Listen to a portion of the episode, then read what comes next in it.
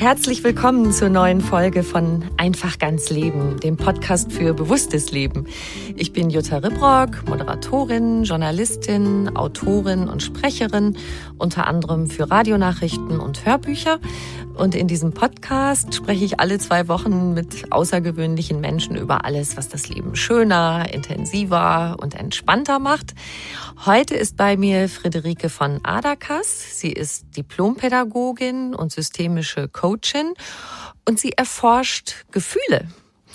Einem dieser Gefühle hat sie ein ganzes Buch gewidmet, der Wut. Das Buch trägt den Titel Wutkraft.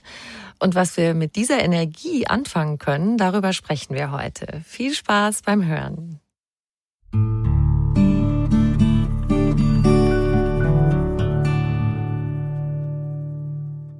Liebe Friederike, herzlich willkommen. Ja, hallo Jutta, vielen Dank für die Einladung. Ich, ich freue mich sehr, mit dir hier zu plaudern. Ich freue mich auch total. Und ich war sowas von gespannt, als ich äh, dein Buch vor mir liegen hatte was du wohl über die positiven Seiten der Wut sagen würdest. Das ist ja auch ein bisschen angedeutet schon im Untertitel. Da steht Energiegewinn, Beziehungen beleben, Grenzen setzen. Und ich denke, viele von uns empfinden Wut ja in erster Linie oder oftmals als zerstörerisch. Also ich denke da an so krasse Situationen, dass jemand was zu Hause zertrümmert, dass ein Wutausbruch in einer Ohrfeige gipfelt oder dass jemand einen einfach niederbrüllt oder sowas. Deshalb gleich meine Frage zum Anfang. Was ist gut an der Wut? Also dieses alte Bild von der Wut, das habe ich auch viele, viele Jahre gehabt und ähm, es ist definitiv ja auch ein Teil der Wut. Also ich möchte gar nicht ausschließen, dass es nicht auch eine Schattenseite der Wut gibt. Aber das, was wirklich gut an der Wut ist, ist, dass sie uns eine Information vermittelt. Und die Information lautet, das stimmt für mich nicht. Mhm. Also in Situationen, in denen ich mich befinde, wo ich etwas beobachte oder etwas höre oder ähm, Zeugin bin, ähm, gibt mir die Wut ganz schnell eine Information, indem ich diese Situation analysiere oder interpretiere. Das findet im Nullkomma nichts statt. Und ähm, ja, sie, sie, informiert mich darüber, das stimmt für mich nicht. Und hier braucht es eine Veränderung. Mhm. Und von daher ist es eigentlich ein sehr wichtiges Gefühl, weil es mich ja darauf aufmerksam macht, wo brauche ich Veränderung. Entweder in meiner Beziehung, in meinem Arbeitsverhältnis, in meinem Kontakt mit meinem Kind. Also das kann ich auf alle Beziehungen anwenden.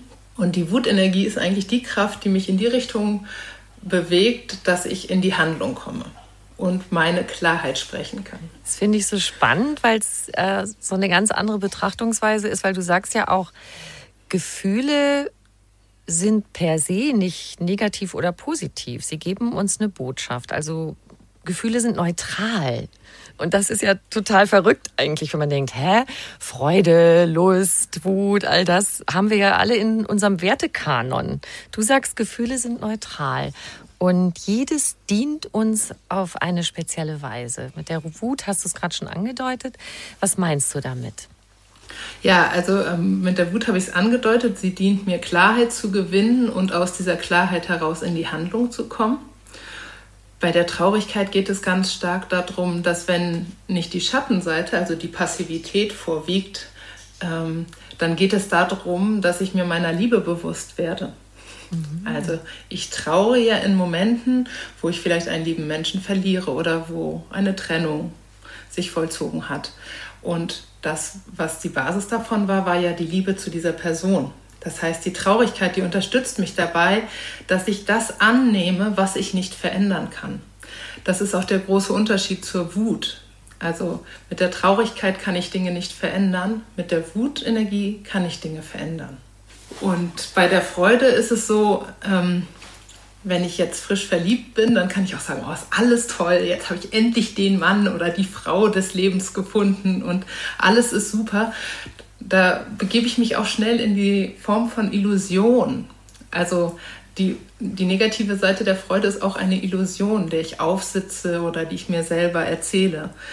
Und ähm, die lichte Seite ist aber ganz stark die Wertschätzung und ähm, die Anziehung, also Sachen wo, wo ich mich angezogen fühle, wo ich was spannend finde, was ein Projekt oder ein Mensch, das kann ja auch die ganze Bandbreite sein, aber da, wo es mich hinzieht, da kommt die Freude. Mhm. Und bei der Angst, auch die hat tatsächlich eine lichte und eine Schattenseite.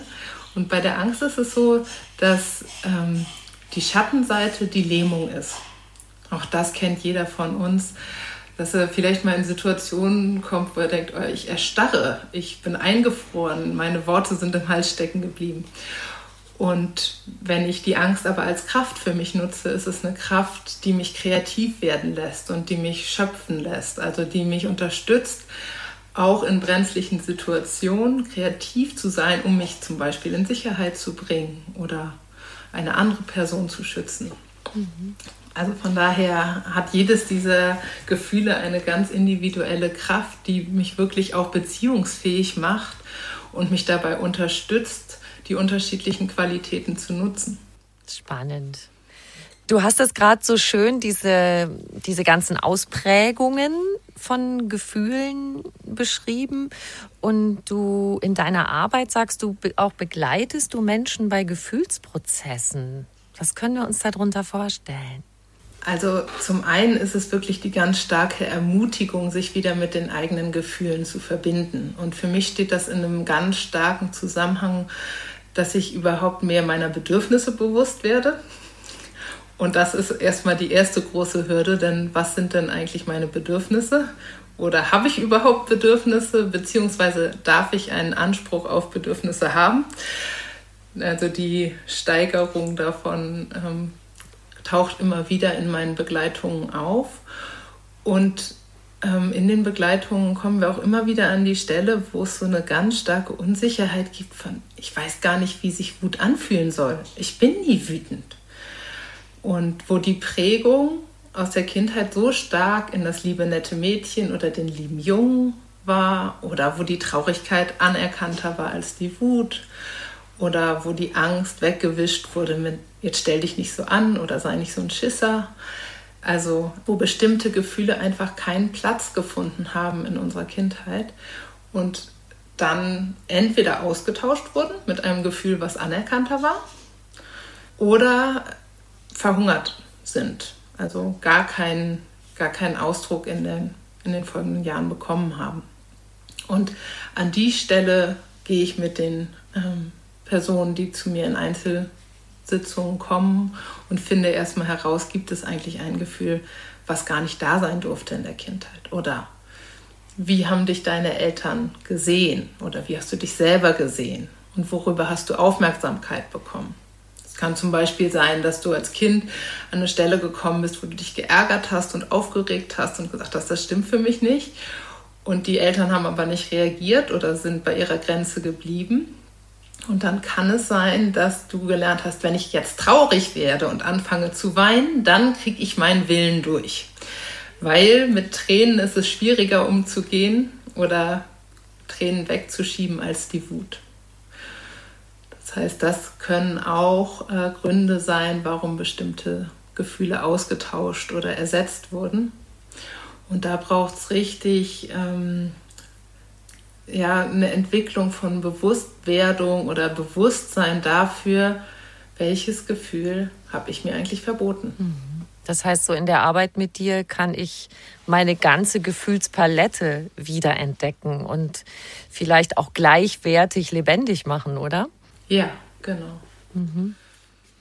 Und dann finde ich noch so spannend, weil wir haben ja unsere Vorstellung von Wut ist eben meist dieses Ausrasten, Schreien, laut werden, rumpoltern.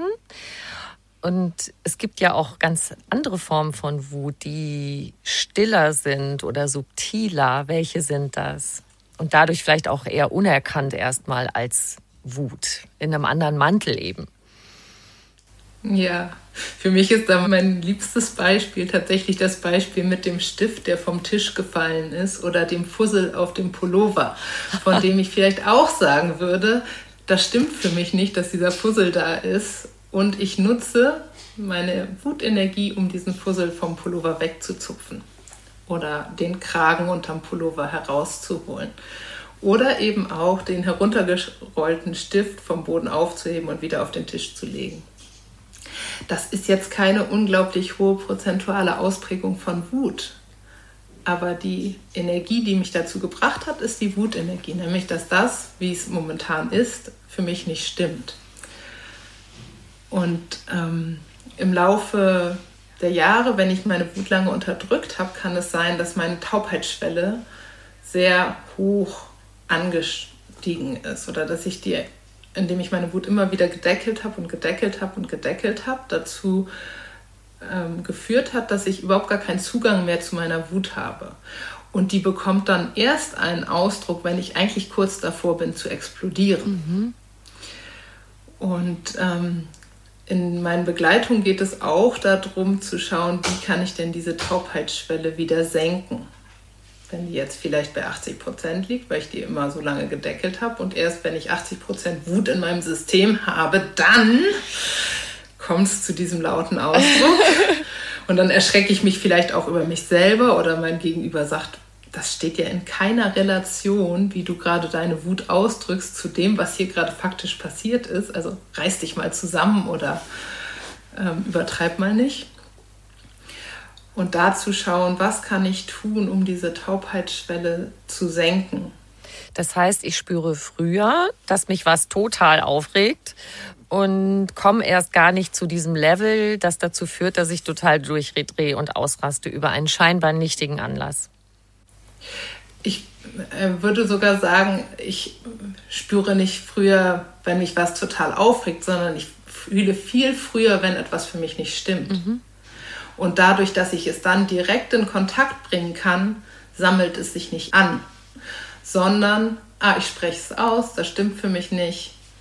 Mein Gegenüber ist darüber informiert, ich weiß darüber Bescheid und wir können gucken, was braucht es an Veränderung wenn ich immer wieder sage, ach, ist doch nicht so schlimm, ach komm, stell dich nicht so an, ah, da, da, dich darüber aufzuregen, das lohnt sich jetzt nicht, negiere ich immer Anteile in mir, wo eigentlich kleine Sachen für mich nicht stimmen. Und die wiederum führen dazu, dass immer wieder ein Tropfen mehr in das Fass tropft und irgendwann läuft dieses Fass halt über. Und wenn ich früher mir erlaube, wahrzunehmen, ah, hier gibt es gerade eine Irritation, vielleicht weiß ich im ersten Moment auch gar nicht, was es genau ist, was nicht stimmt, aber mein Bauch grummelt oder ich merke, dass ich Anspannung im Körper wahrnehme oder dass ich einen starken Hustreiz habe. Das könnten alles Indizien sein, die mich darauf hinweisen, was schlucke ich eigentlich gerade runter, wo reiße ich mich gerade zusammen, wo will ich gerade nicht zu viel sein und an den Stellen zu schauen. Ich kann gerade noch gar nicht sagen, warum ich gerade eine Irritation habe, aber ich habe gerade eine Irritation. Das überhaupt erstmal zu merken, dass, dass man die Irritation hat, ne? ohne den, den Grund so gleich parat zu haben. Du hast gerade auch so eine Situation beschrieben, dass es das passiert, ja, dass man ebenso explodiert plötzlich und unser Gegenüber sagt, ey, hallo, das ist doch der Sache gar nicht angemessen. Wenn ich mit so einem Wutausbruch bei jemand anderem konfrontiert bin, wie kann ich mich dann verhalten? Also da gibt es unterschiedliche Möglichkeiten. Das, was ich auf jeden Fall immer wieder erwähne, ist erstmal mich selber in eine Position zu bringen, in der ich mich stabil und sicher fühle. Und das kann sein, dass wenn wir gerade nicht auf Augenhöhe sind, weil vielleicht mein Gegenüber in den Raum gekommen ist und ich sitze, also die Person steht und die andere per und ich selber sitze, dass es hilfreich sein kann zu sagen, ah, ich stelle mich mal hin. Mhm. Also nicht zu sagen, sondern aktiv in die Handlung zu gehen, aufzustehen, um auf Augenhöhe mit der Person zu kommen. Genau, dass kein Gefälle ist, auch weil das ja auch so fast so ein bisschen wie so ein Machtgefälle sein kann, ne? wenn jemand so über dir steht und dich niederschreit oder so. Mhm. Genau. Und dann zu schauen, was brauche ich eigentlich gerade an Nähe und an Distanz zu dieser Person. Also Vielleicht ist die schon so nah körperlich in meinem Raum, dass ich merke, ah, mein Körper spannt sich an oder ich bekomme Angst. Dann zu gucken, kann ich einen Schritt weiter nach hinten gehen, mehr Distanz zwischen uns bringen. Und ich empfehle auch immer im Blickkontakt zu bleiben mit der Person. Und wenn ich wirklich merke, da kommt eine Ladung, die ich gerade nicht selber gut für mich halten kann. Also da wird über meine Grenze gegangen, habe ich immer die Möglichkeit auch zu schauen, kann ich den Raum gerade verlassen oder kann ich um Hilfe rufen. Es kann ja auch ein Akt von Gewalt sein, der mir entgegenkommt, wo ich mich schützen muss. Also da zu schauen, wie kann ich andere Menschen mir als Unterstützer an die Seite holen. Oder reicht es, wenn ich meine Stimme erhebe und ein klares, deutliches Stopp ausspreche, nein, nicht mit mir, also mich ganz klar abgrenze. Und das ist je nach Situation halt sehr unterschiedlich. Da kann ich nicht die eine Lösung zur Verfügung stellen, aber ich kann Möglichkeiten anbieten, wie Mensch auf diese Wut reagieren kann. Mhm. Und in meinen Seminaren und mit den ähm, Menschen, mit denen ich im Einzel arbeite, arbeiten wir auch ähm, mit Energien, also mit, es gibt so die Vorstellung von dem schwarzen Loch, das hört sich vielleicht erstmal ein bisschen befremdlich an, aber ähm, zwischen der Person, die in Kontakt mit mir geht und mir selber wie ein energetisches Loch auf dem Boden äh, mir vorzustellen, in das die Energie hineingeht. Ah, das finde ich ein tolles Bild. Also das zum Beispiel auch, wenn dir wirklich so eine krasse Wut entgegenströmt, wenn du dir vorstellst, dass die sozusagen vor deinen Augen im Boden versinkt, in diesem schwarzen Loch, dass sie dir nicht so viel anhaben kann, oder? Genau, und zu gucken, welche Information hat denn mein Gegenüber für mich? Also zu sehen, ah, es gibt eine Information, die zu mir kommen soll und es gibt diese Wutenergie, die vielleicht auch der Situation nicht angemessen ist, aber mit der diese Information gerade gemeinsam vermischt zu mir transportiert wird. Und wie kann ich diese beiden Informationen voneinander trennen?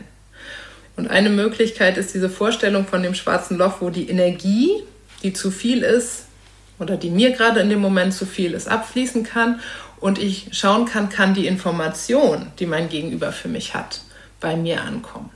Mhm. Und darüber eine Verbindung aufzubauen und zu kreieren und zu sagen, ah, dich stört das gerade oder dich ärgert das gerade. Also wenn ich die Botschaft, die ich da höre, dann auch wiedergeben kann. Also es kann sogar sein, dass ich diese Botschaft eins zu eins wiederhole. Ich kriege eine Information und das kann im Zusammenleben sein, dass das nasse Handtuch auf dem Boden liegt oder die Spülmaschine nicht ausgeräumt ist oder ähm, das dreckige Geschirr noch in der Spüle steht oder wie auch immer. Und die Information kann ich ja als eine Sachinformation rüberbringen oder ich kann sie mit Ladung rüberbringen. Und ähm, wenn diese Information mit Ladung rübergebracht wird, kann es an der Stelle hilfreich sein zu sagen, zu sagen, ah, dich ärgert das gerade, dass der Abwasch nicht gemacht ist. Und dann zu schauen, was passiert dann mit dem Gegenüber. Dadurch, dass das für viele Menschen sehr ungewohnt ist, wiederholt zu werden, kann es die Wirkung haben, dass sowas aufkommt wie, ah, willst du mich jetzt irgendwie veräppeln oder machst du dich gerade lustig über mich? Es kann aber auch eine ganz entgegengesetzte Wirkung haben, nämlich dieses, ja, mich ärgert es gerade. Mhm. Wir hatten eine andere Absprache. Und dann kann darüber eine Verbindung entstehen, ein Kontakt entstehen von sehen und gesehen werden. Und dann kann ich meinen Ärger benennen und vielleicht ist das beim ersten Mal mit viel Ladung und beim nächsten Mal ist es schon weniger Ladung, einfach weil ich merke, ah, ich kann meinen Ärger benennen und du bleibst da. Und mit dem Wiederholen dessen, was ich gehört habe, gebe ich meinem Gegenüber auch die Information, ich nehme dich ernst mit dem, was dich gerade stört. Ich höre deinen Ärger. So wie du es gerade beschrieben hast, dass wenn jemand voller Wut auf mich zukommt, dann diese Versachlichung zu schaffen, dass ich sage, ich nehme es jetzt erstmal nicht persönlich, weil die Wut ist ja bei ihm. Und indem ich diesen Satz spreche, ah, du ärgerst dich jetzt, äh, weil ich das Geschirr nicht abgewaschen habe.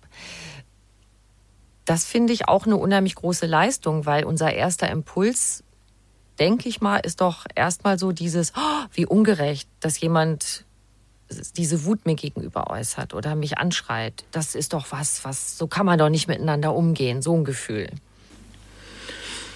Ja, also das ist auch definitiv in Richtung Königsdisziplin, dass ich selber bei mir bleibe. Und das ist ja auch was, was mit Wut häufig so gekoppelt ist, so aus der Haut fahren oder bodenlose Frechheit. Also der Boden geht unter den Füßen weg oder ähm, also da gibt es ja verschiedene hm, Formulierungen, die das auch unterstützen. Wie ist das, wenn ich so den Kontakt zur Erde verliere? Und ähm, wenn die Wut ein anderes Image bekommt zu dem, was sie momentan hat, dann bekommt sie auch eine ganz andere Daseinsberechtigung. Und wenn ich selber die Angst vor meiner eigenen Wut abbaue, kann es mir auch gelingen, die Angst vor der Wut meines Gegenübers abzubauen. Mhm. Und das ist eigentlich eine Stelle, an der wir gerade stehen, aus meiner Sicht, wo es wirklich ähm, braucht, dass Wut eher gesellschaftstauglich wird, ähm, um mehr Klarheit in unsere Beziehungsräume zu bringen. Und ja, da braucht es diese Transferleistung weg von, ah, das ist persönlich, ich bin falsch. Das ist ja auch was, was ich leicht miteinander verkoppeln kann, wenn mir jemand seine Wut gegenüber ausdrückt, dass ich dann in eine Spirale komme von, ich habe was falsch gemacht oder ich bin nicht okay, wie ich das gemacht habe oder ähm, dann setzt vielleicht in mir die Angst ein, nicht perfekt zu sein und dann bin ich damit beschäftigt, mich zu rechtfertigen. Ähm, und mich zu verteidigen, aber das führt nicht zur Verbindung, mhm. sondern dann gehen wir in ein Ping-Pong. Und wenn wir aber den Switch hinbekommen, zu sagen, ah ja, das stimmt für dich gerade nicht, kannst du mehr dazu sagen? Oder, ah, ich habe gehört, dass sich das ärgert mit dem dreckigen Geschirr in der Spüle. Vielleicht kann ich sogar sagen, ja, ich habe zugesagt, dass ich es mache und ich habe es nicht gemacht. Ich kann deinen Ärger verstehen. Als ein Beispiel. Sicher wird es auch Situationen geben, wo ich vielleicht nicht nachvollziehen kann, warum sich mein Gegenüber so ärgert. Aber wie kann ich an so kleinen Stellen, an diesen kleinen Stellschrauben schauen, an welcher ähm, Stelle ist dieser Ärger auch gerechtfertigt? Mhm. Wo habe ich auch etwas verpasst, dazu beizutragen, dass ich eine Absprache nicht eingehalten habe und wie kann ich den Teil zu mir nehmen? Gar nicht in einer Duckhaltung und klein machen und immer mache ich alles falsch, mhm. sondern, ah ja, das ist gerade ein berechtigtes Feedback. Das stimmt gerade für dich nicht, dass ich das nicht gemacht habe. Und das ist richtig. Ich habe was zugesagt und habe es nicht eingehalten. Ja. also ich finde schon, das erfordert große Stärke, aber so kann man Gas rausnehmen, ne? Mhm. Du hast ja dein Buch auch geschrieben, um uns die positiven Seiten von Wut vor Augen zu führen. Dann lass uns jetzt mal genau darüber sprechen. Ja. Wutkraft ist der Titel. Das zeigt ja schon so ein bisschen die Richtung. Was meinst du mit der Wutkraft? Genau, also für mich ist die Wutkraft tatsächlich die Energie, die mich in die Handlung bringt, die ähm, mich ausrichtet, die mich Sachen beginnen lässt oder beenden lässt. Also die Energie kann ich wirklich nutzen, um Ja und Nein zu sagen, um eine Position zu beziehen, um eine Grenze zu setzen, um aufzuräumen, um klar Schiff zu machen. Also es, ist, es sind lauter... Ähm, Tätigkeiten, die mich in die Aktion und in die Handlung bringen. Und auch wenn ich vielleicht der Überzeugung bin, dass etwas für mich nicht stimmt, dann kann ich viel Energie da reinschießen, ähm, das Nichtstimmende zu verändern. Oder ich kann sagen, okay, und ich stelle mich jetzt dafür hin, was ich an Veränderungen sehen möchte in der Welt. Also arbeite ich gegen etwas oder für etwas. Mhm. Und an den beiden Stellen auch ein Bewusstsein dafür zu ähm, schaffen, wie kann ich diese Energie der Wut als Veränderungsantrieb nutzen. Genau, und da muss man ja auch irgendwie hinkriegen, diese Energie, sage ich mal, so ein bisschen zu kanalisieren. Ne? Also was wir eben äh, besprochen haben, das Ausrasten und Rumbrüllen und so, ist, glaube ich, dann nicht so vorteilhaft, wenn man bestimmte Sachen erreichen will im Job oder in der Beziehung, in Freundschaften, mit Nachbarn und mit wem man auch immer in irgendeine Geschichte reingeraten könnte, wo Wut entsteht. Wie kommen wir zum richtigen Maß an Wutenergie, um diese positiven Sachen daraus zu ziehen? Also für mich braucht es dafür erstmal die Erlaubnis, dass ich in meinem Körper diese Energie spüren darf. Und dafür gibt es verschiedene Übungen, wo ich weder mich verletze noch mein Gegenüber verletze, wo ich aber diese Energie in meinem Körper aufsteigen lasse und wahrnehme, und das mache ich in den Einzelbegleitungen zum Beispiel oder auch in den Seminaren, dass ich den Teilnehmern sage, wir schließen uns jetzt an diese Energiequelle an und schau mal, was in deinem Körper passiert, wenn du diese Energie zulässt. Und dann auch zu reflektieren, ah, kommt vielleicht die Angst und sagt, boah, nee, das ist viel zu gefährlich. Mhm. Oder ähm, schiebt sich die Traurigkeit nach vorne, weil das Gefühl viel erlaubter oder gesellschaftstauglicher ist als die Wut. Oder fange ich an zu lachen, weil mir das absurd vorkommt, was ich da gerade mache? Oder kann ich Ja sagen zu dieser Energie, die meinen Körper erfüllt? Und damit okay sein. Also kann ich okay sein mit so viel Lebensenergie in mir? Also was ein, was ein Beispiel ist, ist zum, zum Beispiel, ah, ich bin gerade wütend und gerade im Umgang mit Kindern macht es an vielen Stellen nicht wirklich Sinn und es ist nicht förderlich für die Beziehung zwischen Eltern und Kindern oder Erziehern und Kindern, die Wut dann dem Kind gegenüber auszuagieren, aber sie ist in mir. Was kann ich tun? Mhm. Und habe ich die Möglichkeit für einen Moment rauszugehen aus dem Raum mit der Information an das Kind, ich bin gleich wieder da und kann mir dann was schnappen, wo ich ähm, diese Wutenergie in mir bewegen kann. Also Kissen nehmen und knuddeln und reinboxen, sowas? Also es könnte das sein, aber was auch äh, unglaublich effektiv ist, ist ein Handtuch zu nehmen und dieses Handtuch zu wringen. Ah. Da kann man dann richtig die Energie in Bewegung bringen und vielleicht kommt dann auch ein, oh, also vielleicht kommen dann auch Geräusche, vielleicht kommt dann auch ein Satz, vielleicht kommt dann auch der Satz, den ich am liebsten meinem Kind jetzt gerade um die Ohren ähm, gehauen hätte, aber in einem Rahmen, wo es nicht im direkten Kontakt mit dem Kind ist, sondern oh, ich bin gerade so wütend. Und vielleicht ist es auch nur dieser Satz, ich bin so wütend, ich könnte ausrasten. Mhm. Und ähm, das körperlich zu unterstützen, indem ich ein, mir zum Beispiel ein Handtuch schnappe und das bringe. Und das kann ich machen, indem ich eh ins Bad und aufs Klo gehe, kann einfach sagen, ich muss mal eben aufs Klo und dann gehe ich halt ins Bad und schnapp mir das Händehandtuch und mhm. ja, gib dem einem einen Ausdruck, um, um mich mit dieser Energie zu verbinden und zu wissen, irgendwo kann ich sie hin gerade kanalisieren, ohne dass ich mein Gegenüber verletze. Das ist ein toller Gedanke. Du weißt ja, also ich weiß als Mutter, Kinder sind da sehr ausdauernd, Friederike. Wenn man zurückgeht, machen die gleich weiter. da musst du vielleicht noch mal ein zweites Handtuch äh, drehen und, äh, und bringen, um da durchzukommen. Aber es ist eine tolle Idee, das erstmal irgendwo anders abfließen zu lassen. Ne? Ja, oder auch mit dem Kind in Kontakt zu schauen, ah, was will dieses Kind gerade? Also mhm. ähm, worum geht es eigentlich? Geht es gerade um Kontakt oder geht es um Reibung oder geht es darum, dass, dass es herausfinden möchte, wo ist die Grenze und hält Mama die Grenze gerade oder was braucht dieses Kind gerade von mir? Ist das dann vielleicht auch gut, man wird für Spaß mal so ein bisschen raufen oder so, wenn man sich dazu äh, überwinden kann, obwohl man eigentlich total sauer ist, dass man dann lacht und sagt, komm her, wir kullern mal über den Boden oder sowas? Also ich bin der festen Überzeugung, dass Raufen eine unglaublich hilfreiche Methode ist, um ähm, Energie in Bewegung zu bringen und dem, dem Kind auch ein Gegenüber zu sein. Und vielleicht geht es nicht in dem direkten Moment, weil die eigene Aktivierung ähm, so stark ist. Aber es könnte zum Beispiel sein, dass es wie so einmal die Woche ein regelmäßiges Raufdate gibt. Toll. So, das wissen die Kinder, das wissen die Eltern und dann vielleicht ist es eine halbe Stunde.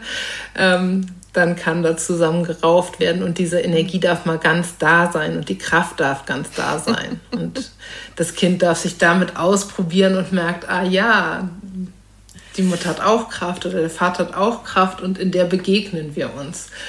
Und dann aber ganz klare Regeln miteinander zu vereinbaren, wo es nicht um Beißen oder Treten oder Verletzen geht, sondern, ah, okay, wir sind im Körperkontakt, aber wir verletzen uns nicht. Mhm. Und auch eine klare Stoppregel. Es war äh, in diesem Winter gab es mal äh, richtig tollen Schnee ein paar Tage. Da hatte ich den Gedanken, dass es auch super toll wäre, sich in den Schnee zu schmeißen und sich richtig ordentlich einzuseifen gegenseitig. ja, auf jeden Fall. auf jeden Fall. Da geht Sonne-Energie auch weg, ne? Ja. Ja. Lass uns mal auf eine andere Situation gucken. Im Job zum Beispiel wenn mein Chef mich ungerecht behandelt und es brodelt in mir, da muss ich ja ganz andere Formen finden. Wie kann ich da mit der Wutkraft arbeiten? Ja, auch da ähm, ist es unterstützend, wenn die Wut gerade nicht frisch getriggert oder sehr stark aktiviert ist, sondern zu schauen, wie, also was stimmt eigentlich für mich gerade nicht an der Situation und mich zu sortieren. Und das kann sein, dass ich erstmal einen energetischen Ausdruck für mich dafür brauche, ohne meinen Chef anwesend oder meine Chefin anwesend. Ähm, es kann auch sein, dass ich ähm, das mal mit einer Freundin durchspreche oder ähm, mit einem anderen Kollegen anspreche. Boah, ich ärgere mich da gerade und auf die Spur zu kommen, was an dem Verhalten ärgert mich eigentlich gerade. Oder wo fühle ich mich ungerecht behandelt? Was stimmt für mich nicht? Was ist falsch für mich?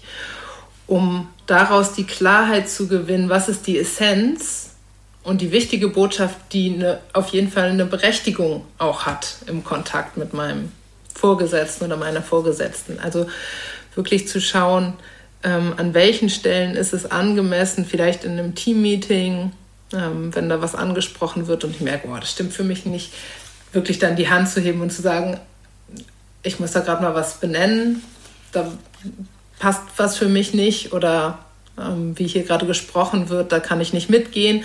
Das kann eine ganz direkte Wutäußerung sein oder es kann halt sein, dass ich mit einer viel höheren Ladung da sitze und es dann erstmal dienlich ist, dass ich mich woanders kläre.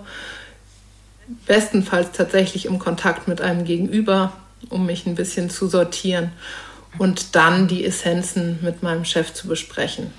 Und der Schritt ist natürlich echt schwer. Also es gibt ja jetzt die Möglichkeit, was du gerade angesprochen hast, dass dein Chef vielleicht in einem Teammeeting was sagt, womit du nicht einverstanden bist, was nichts zwingend dich persönlich betrifft. Eine Sache, da deine Meinung mutig zu äußern. Und das andere ist, wenn er dich zum Beispiel im Teammeeting vor anderen fertig macht, wo es persönlich ist. Genau. Ja. Und auch da zu schauen, wo ist es auch da dann angemessen, eine Grenze zu setzen. Also auch zu sagen, so wie Sie gerade mit mir sprechen, merke ich, dass es für mich nicht möglich ist, diese Unterhaltung fortzusetzen. Da brauche ich einen anderen, entweder einen anderen Rahmen oder einen anderen Ansatz oder einen anderen Kontakt für.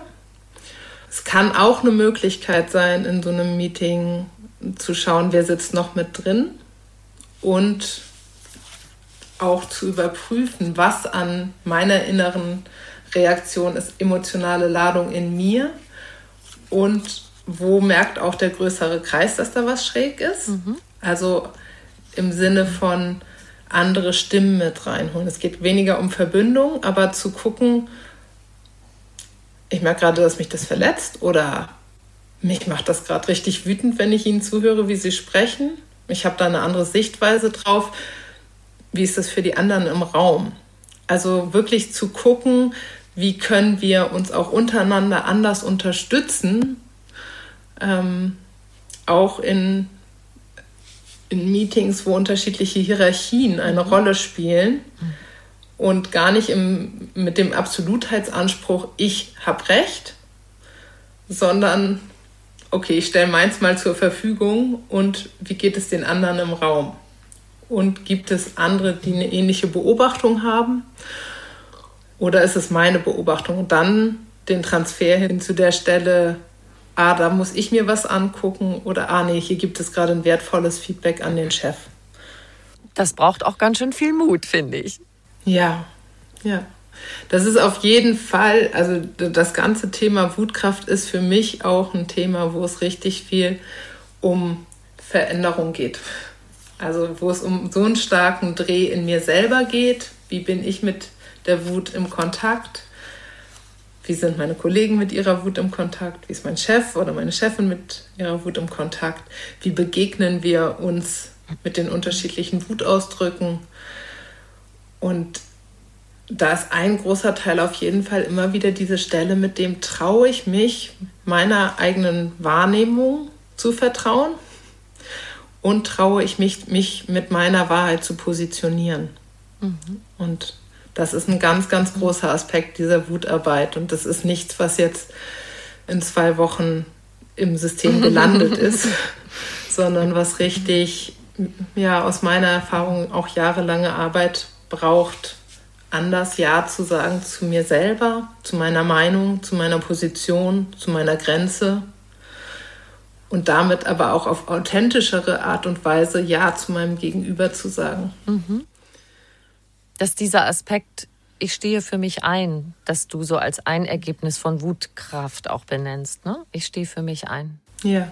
Und das kann im Endeffekt, sagen wir mal, wenn du diese Schritte versuchst im Job und da aber nicht weiterkommst, kann die Wutkraft dir auch den Impuls geben zu sagen, okay, ich muss vielleicht diese komplette Lebenssituation ändern?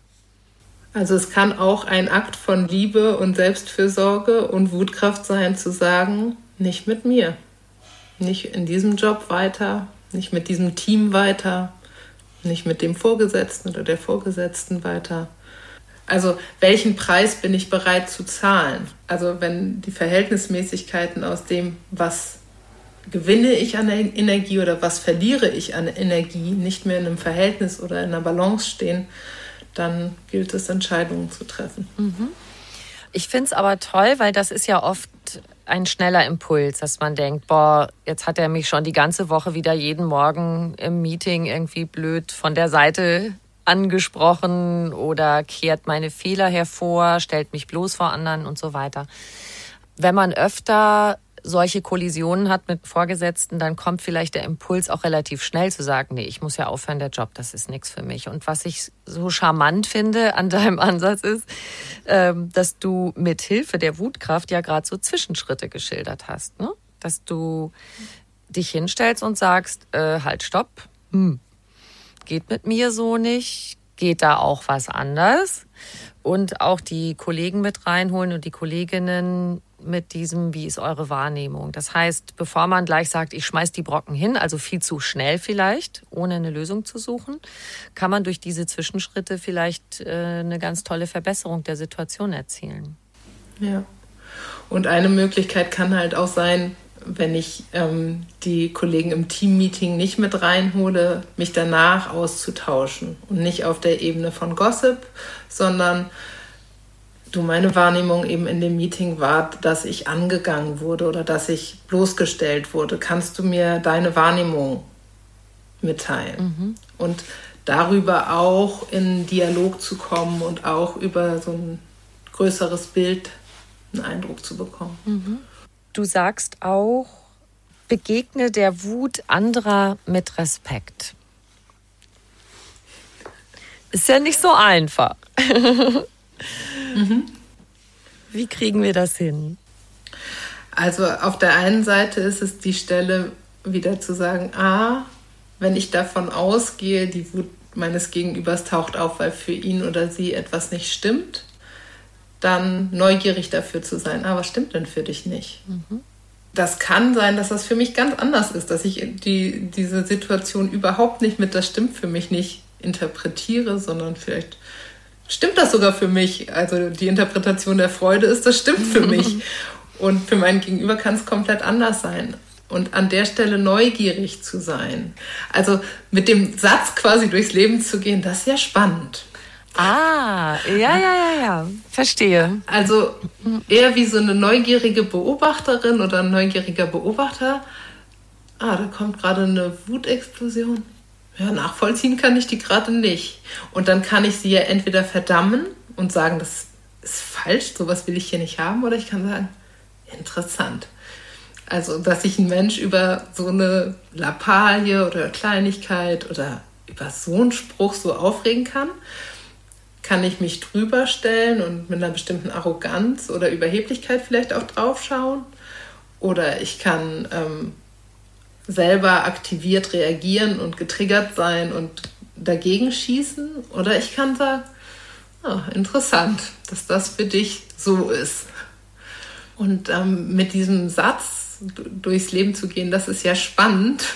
Der ist 2013 ist der in mein Leben gekommen. Ah. Und in dem Jahr habe ich gedacht, hier, nix ist spannend. So ein bekloppter Satz, damit will ich nichts zu tun haben.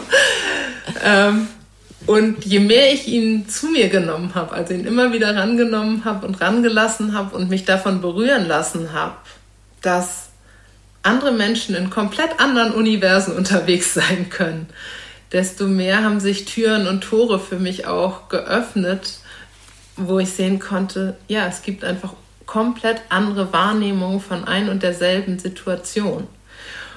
Und ähm, die Neugier auf die Wut des anderen ermöglicht mir mehr Verständnis für das Wesen, was in diesem anderen lebt. Das finde ich super spannend, diesen Satz. Das ist ja spannend. Ich spüre das sofort, dass mich das rausnimmt aus diesem, boah, jetzt, äh, jetzt wird er wieder laut wegen so einem Kleinkram. Und was in mir selber dann auch diesen Impuls setzt und dieses so, ah, guck mal an. Also das reicht jetzt, um ihn auf die Palme zu bringen. Das ist ja, ist ja ein Ding. Ja, sehr cool. Genau, und da auch wieder diese, diese feine Nuance von nicht, ich erhöhe mich drüber ja. und denke so, ach, du Kleiner oder ach, stell dich mal nicht an, sondern wirklich wie aus so einer neutralen Haltung. Mhm. Das ist ja interessant. Mhm. So kann man das auch sehen. Ich möchte dich noch fragen, Friederike, wie kam das dazu, dass dieses Wutthema dich so, weil du eben gesagt hast, da kam ein Satz in deinem Leben, 2013. Wie kam das Wutthema in dein Leben? Ah, ja, das äh, hat ein, ja, das Wutthema ist in mein Leben gekommen über die Erfahrung, dass sich mein Bruder 2013 entschieden hat, aus dem Leben zu gehen. Mhm. Und ähm, ja wirklich bewusst den Schritt gemacht hat, sein Leben selbst zu beenden. Und in dem Jahr darauf, was so mein Trauerjahr war, bin ich selber so nah in den Kontakt mit meinen eigenen Gefühlen gekommen. Und da ist auf jeden Fall auch eine ganze Menge Wut in mir aufgestiegen. Und ich habe eigentlich gemerkt, wie tabuisiert ich dieses Gefühl habe in meinem Leben. Und bei meinem Bruder würde ich sagen, dass es dem auch unglaublich schwer gefallen ist, seine Wut wahrzunehmen und in Kontakt zu bringen und auszudrücken. Und der Schritt zu entscheiden, ich gehe aus diesem Leben und ich beende dieses Leben eigenhändig, ist für mich auf jeden Fall ja, der stärkste Ausdruck von Wut gegen mich selbst mhm. ausagiert. Und an der Stelle bin ich hellhörig geworden und bin ich neugierig geworden und habe ich mich wirklich mit dem Gefühl in einer Tiefe auseinandergesetzt, wo ich gemerkt habe, es braucht, dass wir mehr Ja zu diesem Gefühl sagen, weil dieses Gefühl uns unseren Schutzraum auch mhm. ermöglicht, unsere Grenzen bewusst macht, die Selbstfürsorge und Selbstliebe ermöglicht, weil ich für mich eintrete, weil ich für mich Position beziehe weil ich dir auch eine Grenze setze, um meinen Raum zu schützen. Also all diese Aspekte sind für mich unglaublich wichtig in dem Jahr geworden. Und daraus ist der Wunsch gekommen, Menschen zu unterstützen, mehr Ja zu ihrer eigenen Wut zu sagen und damit auch mehr Ja zu sich selber zu sagen und Ja zum Leben. Weil für mich ist wirklich dieser Schritt, ja, wenn ich Ja zu mir selber sage, wenn ich Ja zu meiner Wut sage, dann sage ich auch bewusst Ja zum Leben. Weil ich dann Mitgestalterin oder Mitgestalter meiner Beziehung, meines Umfeldes, meiner Kontakte, meiner Begegnungen bin. Und nicht der Spielball, wo ich reagiere auf das, was aus dem Außen kommt. Du hattest das Gefühl, dass dein Bruder einerseits hat er ja die Wut gegen sich gerichtet, dass es was Selbstzerstörerisches hatte und vielleicht auch, dass er sich vielleicht nicht getraut hat, die Wut zu äußern und damit also nach außen vielleicht auch was anderes an den Tag legen musste, als er tatsächlich empfunden hat, so in der Richtung?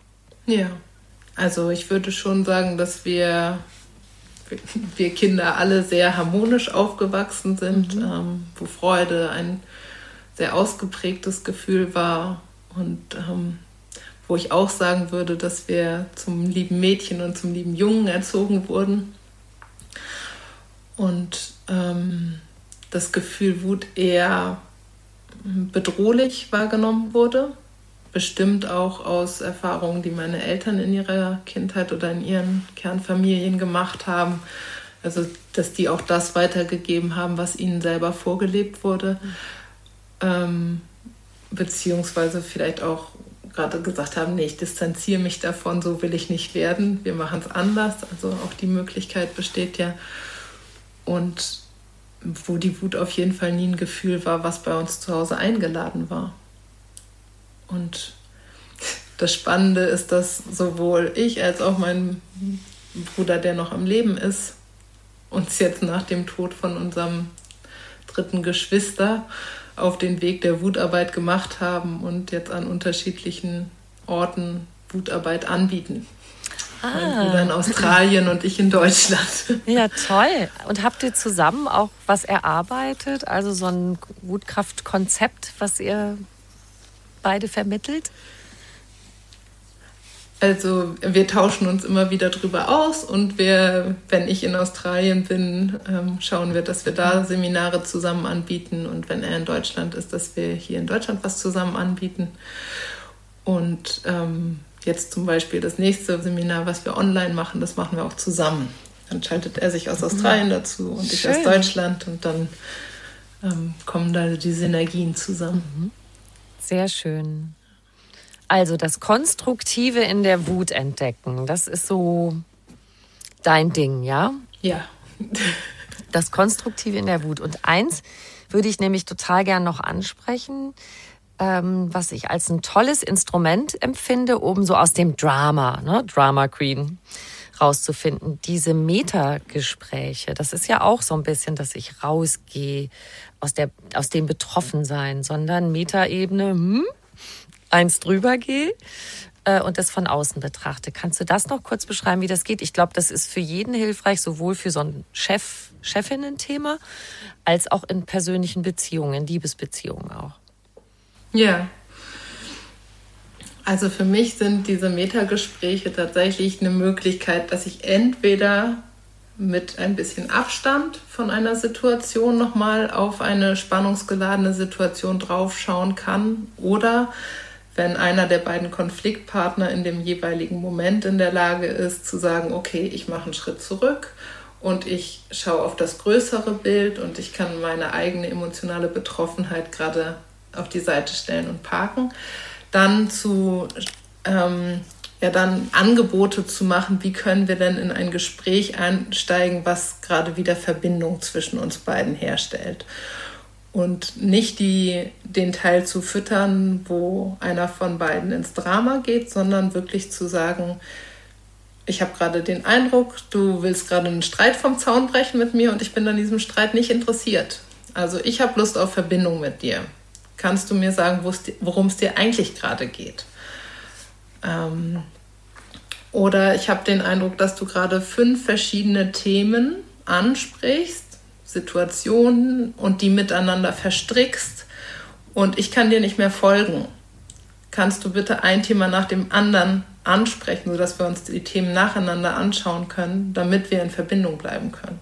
Das mhm. gelingt mir gerade nicht so gut, wenn fünf Themen miteinander verflochten sind. Also wie kann ich für diese Klarheit gehen, die ich mir in dem Gespräch oder im Austausch mit meinem Gegenüber wünsche? Und da helfen diese Metagespräche unglaublich bei. Ja, das ist toll.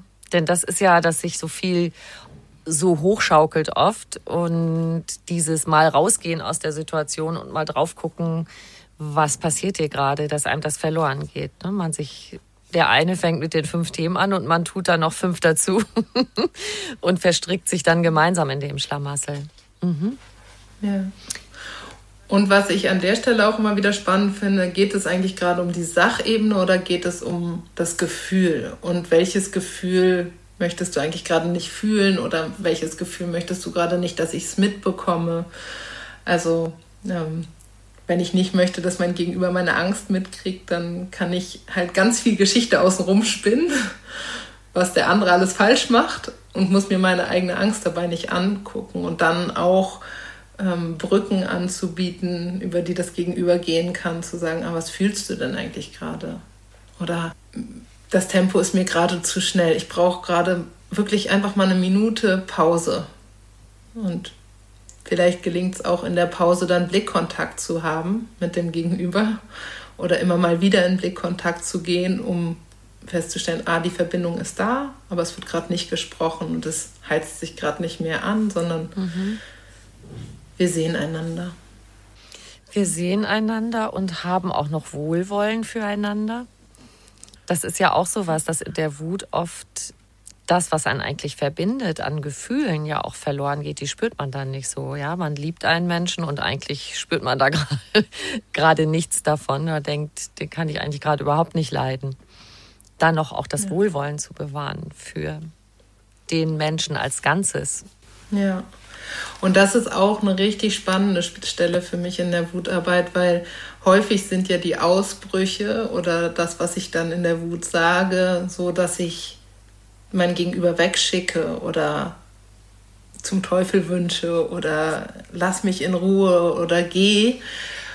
Und ja, es gibt Situationen, in denen ähm, mag es sein, dass ich mich selber in Sicherheit bringen muss und da geht es genau um die Information geh und es gibt aber unglaublich viele Situationen, wo ich aus dieser Wut zwar spreche, lass mich in Ruhe, aber die tiefste Sehnsucht eigentlich ist, dass das Gegenüber auf gar keinen Fall den Raum verlässt und mich auf gar keinen Fall alleine lässt und mich im besten Fall in den Arm nimmt, auch wenn ich mich da gerade mit allen Kräften gegen wehre. Ähm, wo aber eigentlich diese Sehnsucht da ist, liebst du mich auch, wenn ich gerade so bin, wie ich bin. Mhm. Oder vielleicht habe ich selber von mir das Bild, wenn ich unausstehlich bin. Aber dieses, ja, bist du da, liebst du mich, ähm, bleibst du mit mir im Kontakt, auch wenn ich gerade feststelle, dass etwas im Außen für mich nicht stimmt. Und das passt auch wieder sehr, sehr schön zu der Situation mit Kind, was du eben erwähnt hast. Genau das wollen Kinder dann ja auch rausfinden. Genau. Egal, wie ich rumspinne, mit dem Fuß aufstampf, mich auf den Boden werfe und unausstehlich bin in dem Sinne, hast du mich trotzdem immer lieb, Mama, Papa. Genau. Das halten wir jetzt hier mal fest. Ja. Dass trotz aller Wut oder dass die Wut vielleicht sogar, weißt du, so ein, wenn was aufbricht, bin ich ja auch authentisch und zeig was von mir und kann wenn wir es irgendwie gut machen, auch ein verbindendes Element sein. Ist das nicht schön? Ja, auf jeden Fall. wenn Kinder so wütend werden, ähm, dann wenig in die Erklärung zu gehen. Also wenn ich meine Grenze setze, einfach mit dem Kind zu sein, bei meiner Grenze zu bleiben, mit der Wut von dem Kind zu bleiben und nicht ins Rechtfertigen, nicht ins Erklären, nicht ins Beschwichtigen gehen, sondern ich bin da. Also diesen Moment von Präsenz halten. Ja, das war mir noch wichtig. Ja, das finde ich total wichtig und es passt auch zu beidem, finde ich. Ich bleibe. Also bei einem geliebten Menschen, auch wenn ich gerade vielleicht überhaupt nicht verstehen kann, warum der sich so benimmt ich bleibe, ich gehe nicht aus dem Raum oder ich gehe mal kurz raus, um auszudampfen, aber ich komme wieder. Passt zu Kindern, passt auch, wenn man Zoff mit dem Partner oder der Partnerin hat. Ne? Ja. Sehr schön. Das wollen wir festhalten. Das Gute an der Wut. Liebe ja. Friederike, ich habe am Schluss immer noch eine Frage an meine Gäste, die stelle ich dir jetzt auch. Was ist für dich persönlich Glück? Ähm, was ist für mich persönlich Glück? Für mich persönlich ist tatsächlich Glück, wenn ich anderer Meinung sein darf als mein Gegenüber und ich die Erfahrung machen darf, dass es bleibt. ja.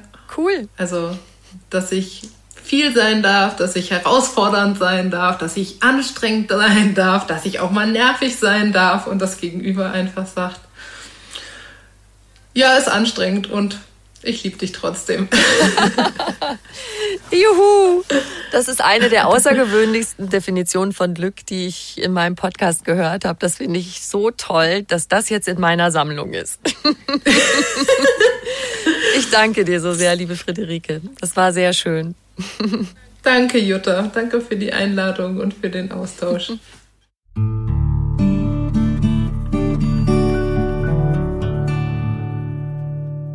Wenn dir dieser Podcast gefallen hat, dann freuen wir uns sehr, sehr, wenn du uns eine kleine Bewertung schreibst und auf die fünf Sternchen klickst. Ein großes Dankeschön dafür. Mehr über Friederike von Adakas erfährst du in den Shownotes zu dieser Folge. Da findest du auch einen Link zu ihrem neuen Buch. Und es gibt übrigens ab sofort auch einen neuen zusätzlichen Newsletter von Einfach ganz Leben. Er steht unter der Überschrift einfach du selbst. Und da versenden wir einmal pro Woche einen Impuls zum Innehalten, Durchatmen und für ein bewusstes Leben. Mit diesen kurzen Impulsen möchten wir dir zu Momenten der Einkehr verhelfen, dir Denkanstöße geben und dir positive Botschaften mit auf den Weg geben, mit denen du so richtig gut durch die neue Woche surfen kannst. In den Show Notes findest du einen Link über den du diesen Newsletter abonnieren kannst. Noch viel mehr Tipps und Anregungen für einen bewussten Lebensstil und alles rund um die Themen Achtsamkeit, gesunde Ernährung, Fitness und Work-Life-Balance findest du auf einfachganzleben.de. Und noch mehr tolle Podcasts auf podcast.argon-verlag.de. Diesen Podcast kannst du überall hören, wo es Podcasts gibt und dort auch kostenlos abonnieren. Alle zwei Wochen gibt's eine neue Folge und ich freue mich, wenn du wieder dabei bist. Ciao.